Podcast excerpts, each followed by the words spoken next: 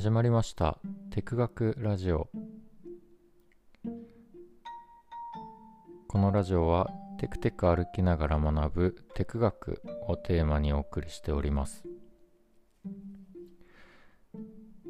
第11歩目となる今日は夢の国ディズニーリゾートを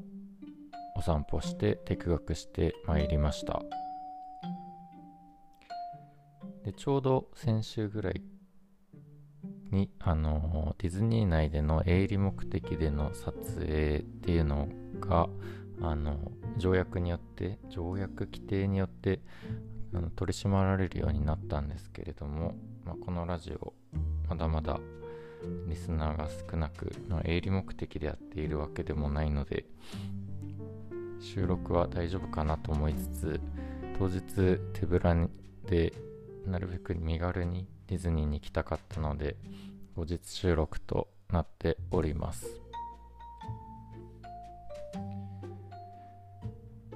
で今回あのディズニーのディズニーシーの方に行ってきたんですけれども待ち時間の間にそれぞれのアトラクションのバックストーリーっていうのを調べながらアトラクションを楽しんできました。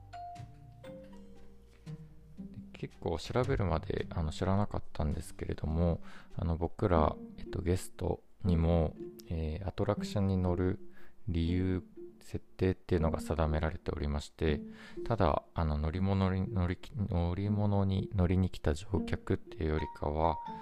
例えば「トイ・ストーリー・マニア」であったら僕らはあのアンディたち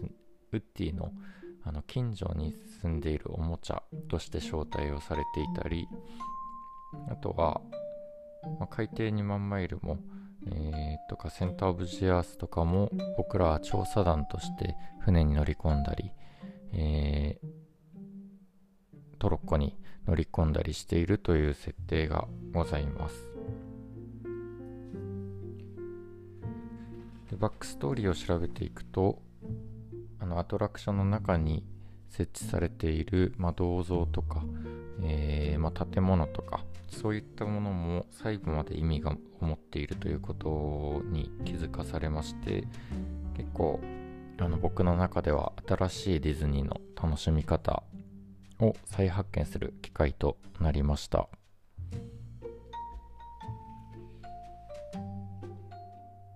でアトラクションは10個前後乗ったので、まあ、それぞれあのストーリーを調べていたんですけれども今日は中でも一番なんか掘りがいがあったタワー・オブ・テラーについてお話ししていければと思います。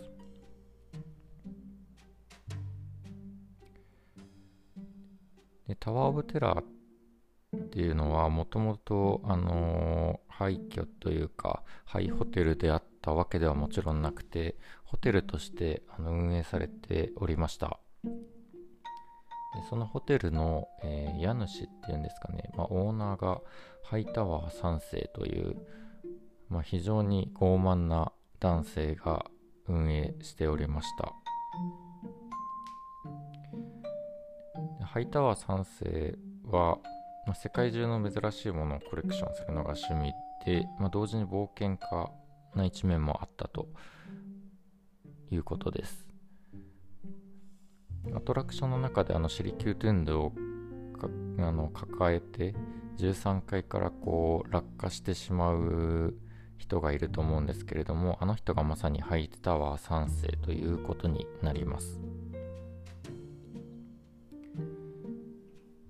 で、えっと、コレクターであったというふうに話したんですが確かにあのお城の中に入ってみると、まあ、世界の各所からいろんなお宝を持ち帰るハイタワー3世の様子が描かれてまして、まあ、どちらかというと、えっと、平和的に何か交渉して持ち帰っているというよりかは結構強奪に近い形でいろんな部族から何かをあの奪ってきたのではないかと思えるような描写が施されております。でそんなハイタワー3世が、えーまあ、とある日にアフリカのコンゴ川流域に住むムトゥンズ族から、まあ、呪いの偶像と言われているあの有名なシリキュートゥンドゥに、えっと、目をつけましてだそのシリキュートゥンドゥっていうのはあの恐ろしい掟がありその掟を破ると災いが起こると言われておりました。ただそのハイタワー3世っていうのはまあ自信家であり傲慢でありっていうところもあったので呪いとか伝説なんて信じないということであのムトゥンドゥ族の長を、まあ、半ば騙すような形でシリキュートゥンドゥを、えっと、強奪していったという経緯になっております。でシリキュートゥンドゥを持ち帰ったその年の大晦日に、まあ、ホテルハイタワーに帰還しましてで、えー、シリキュートゥンドゥの披露目会としてあの記者会見をホテルで開いた。でまあ、そこからあの会見であの記者から呪いについて、あのー、大丈夫なんですか？っていうような質問もあったんですけれども、まあ、呪いなどバカバカしいっていう形で、あのー、一周をしましてで記者会見はおしまいになりました。で会見が終わってからハイタワー3世があのシリキューテンドを持ってホテルハイタワーの最上階にある部屋に戻ろうとしたんですけれどもその最上階っていうのがあの14階になっております。でおそらくあのアトラクションは最上階よりちょっと手前で落ちる設計になってるので僕らはあの13階から、えー、落下するということになるんですけれどもこれも不吉な数字13との掛け合いの意味があるようです。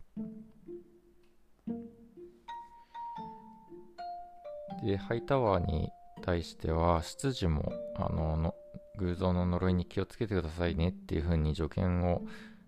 飛ばしたんですけれども、それも一生に付しまして、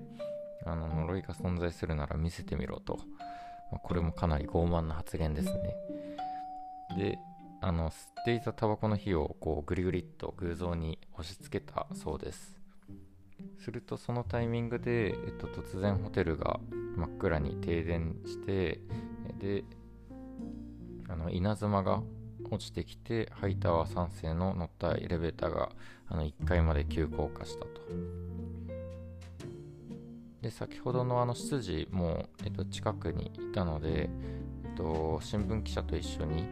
えー、エレベーターの方に向かっていくと、まあ、そこにはハイタワー3世の姿っていうのはなくなっていて、えシリキュートゥンドゥと、えー、ハイタワー3世の帽子だけが残っていたとのことです。で事件が起こってからホテルハイタワーっていうのは閉鎖されて、えーまあ、ホテルハイタワー改めタワーオブテラー、まあ、恐怖のホテルと呼ばれるようになったと言います。じゃあなんでこの、えーまあ、タワーオブテラーというまがまがしい名前がついたホテルに僕らがゲストとして入っていくのかと言いますともともと一回そのホテルハイタワーは閉鎖されてたんですけれどもそこに新たに、えっと、ニューヨーク市の保全協会保存協会ですねが、えっと、見学ツアーを組み立てる。で、えっと、みんなをこう招待をして、え内部を見学するという立て付けになっております。で僕たちゲストはあのそのツアーに参加してそのハイタワー3世の失踪の謎に迫るためにもともとのエレベーターとは別の、え業務用エレベーターで最上階にある部屋に向かって、えー、まあ、何が起こったんだっていうのを詮索するという立ち位置で、えー、あのアトラクションに参加しているという設定でございます。でじゃあこのえっと見学ツアー誰が組んだのかっていう話なのですが、まあ、そのホテルハイタワーが閉鎖された後に、えっと、またハイタワー3世とは別のエンディコット3世っていう、えー、新聞あ、えっと、通信社の経営者をやってる人がいるんですけれども、まあ、この人が、え結構ハイタワー3世と昔から確執があったそうでしてでその閉鎖されたままのホテルハイタワーを取り壊してえっと、ホテルエンディコットに変えようとするというまたこいつも、あの、傲慢なやつな気がするんですけれどもなので一度取り壊そうとしたと。でこの、えっと、エンディコットさんは、えっと、グローブ通信という、まあ、ニューヨークにある通信会社、えっと、通信社の、えっと、経営者をやっておりまして、えー、実際に、えー、シリキュートゥンドのお披露目会の記者会見にも足を運んでいたようです。ただこの取り壊しの話を聞いた、えっと、エンディコットの娘が、えーと、ホテルハイタワーの取り壊しに猛反対したとのことで、まあ、なぜこのライバルともいえる人の娘が、あのー、取り壊しに反対したかと言いますと、えー、まあ、この娘エンディコットの娘ローズが小さい頃にハイタワー3世の冒険物語を読んでいたとハイタワー3世真実の冒険物語っていう本のタイトルらしいんですけれども、まあ、この絵本を繰り返しあの読み聞かせされたんですかね、えー、何度も何度も読んでいるうちにハイタワーを崇拝するようになったということです。なんか先ほどの、あの傲慢なハイタワーのイメージとは逆のような気もするんですが、まあ、そんな子供たちからえー、冒険家として崇められるような一面もあったそうでしてなのでまあもしかしたらその強奪とかっていうのを行っていたのですが国の中にはそういう噂が入ってきておらず、えー、国ではヒーローとして扱われていたものの、まあ、国外ですと、えー、いろんな部族からあいつ何なんだと嫌われていた可能性はあるのではないでしょうか。でその娘の、えっと、ローズが、えーま、友人と一緒にニューヨーク市保存協会っていうのを設立をして、ま、価値のある建物として、えー、ホテルハイタワーを残すことにいたしましたすごいですねお父さんのそのホテルの建設ホテルの何ですか建て替えに、えっと、反対するためにそういう市の保存協会を作ってしまうというなかなかアグレッシブな人物でございます。で先ほどのあの申した通りその保存協会によって、えっとまあ、ハイタワー3世の謎を探るために業務用エレベーターに乗り込んで、えー、まあ、ハイタワー3世のコレクションでしたりプライベートルームを見学するという見学ツアーに、えっと、僕らは参加するということになっております。でこうここまでがあの一応、えー、タワー・オブ・テラーのバックストーリーになるんですけれども、まあ、こういった物語を知ることによって、えー、まあ、通常のあのなんですかね、ファストパスとか使わずに入る方のルートとか歩いてると、えー、ホテルに入るまでの庭に、えー、世界各国から集めたである、えー、銅像とかが並べられていたり、まあ、壁画が並べられていたりあとは、そのハイタワー3世が、まあ、シリキュートゥンドを持ち帰った時や、あとは、失踪した時の、え全国紙の紙面とかが、えー、道中に飾られております。あれもその市の保存協会がその歴史を知ってもらうために掲載されたという体になっているのではないでしょうか。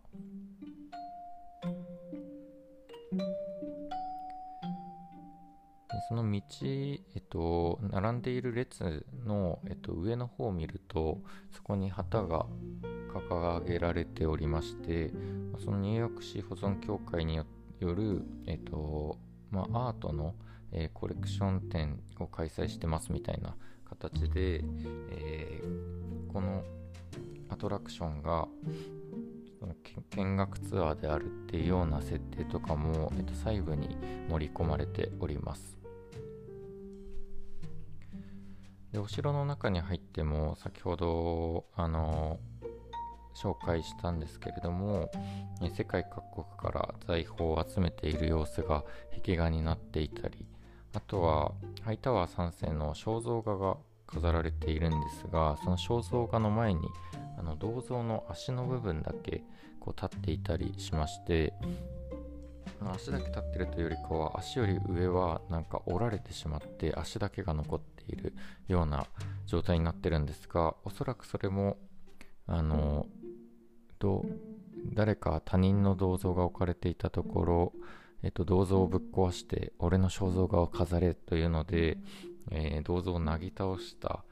後に足の部分だけが残っているというストーリーなのではないかということです。でこのホテルハイタワーももともとはあのハイタワー3世の父親が、えっと、ハイタワー3世に引き継いだ自宅になっておりましてその自宅をハイタワー3世がホテルに改装したという設定になっているのでもしかしたらこの銅像あの実の父親の銅像であってそれをなぎ倒して自分の肖像画を飾るというかなりあの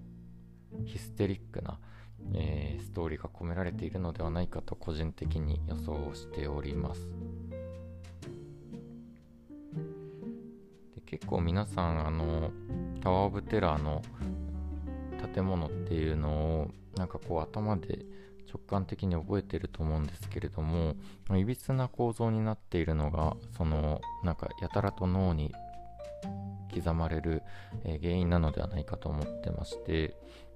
一番大きな特徴がこう上の部分だけ、えーと拡張されているので遠くから見ても T 字型の建物になっております。で説明の中にもあった通り14階っていうのが、えっと、ハイタワーの実質になっているんですけれども、まあ、その部分だけ広くなっていると。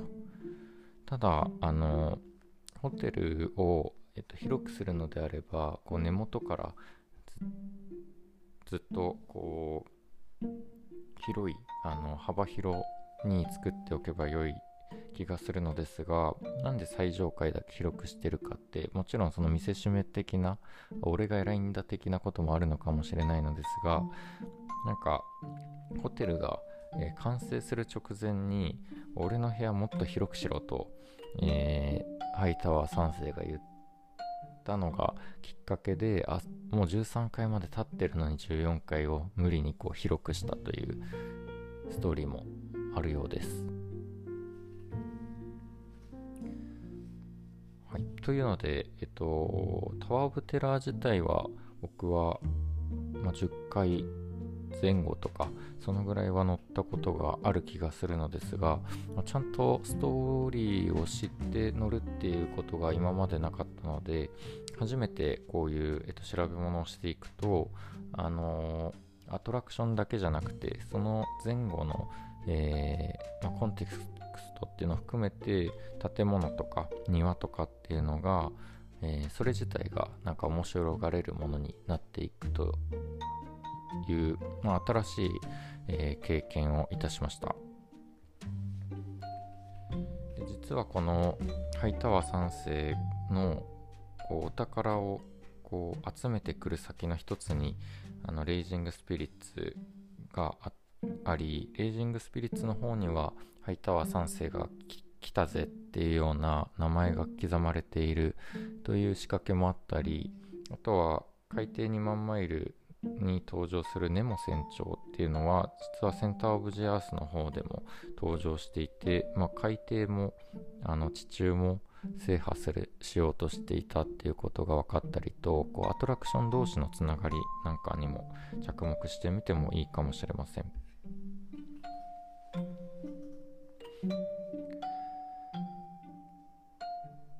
で結構あのディズニーマニアの人とかにとってはあのそんなん知ってるよっていう話だったかもしれないのですがおそらくけあの待ち時間とかにこういうの調べながらあのアトラクション乗るっていう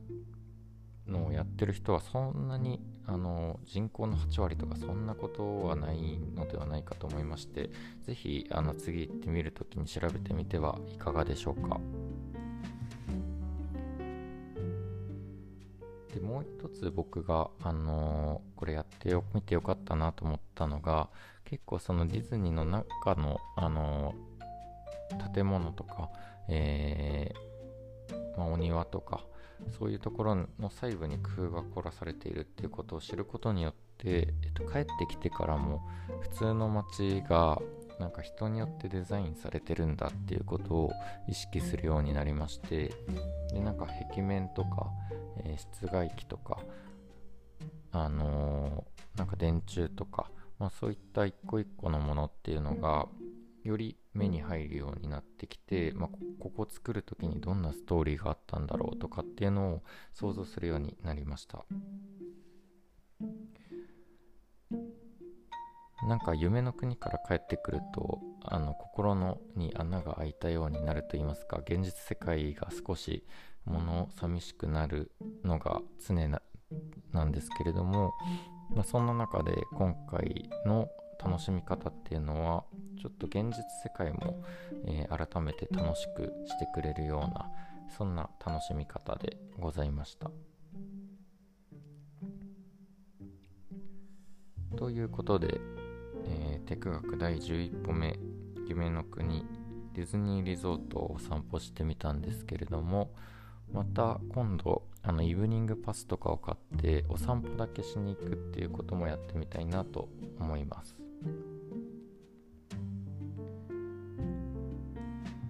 はい。今日はここまでになりますのでまた次回のテク学でお会いしましょう。さようなら。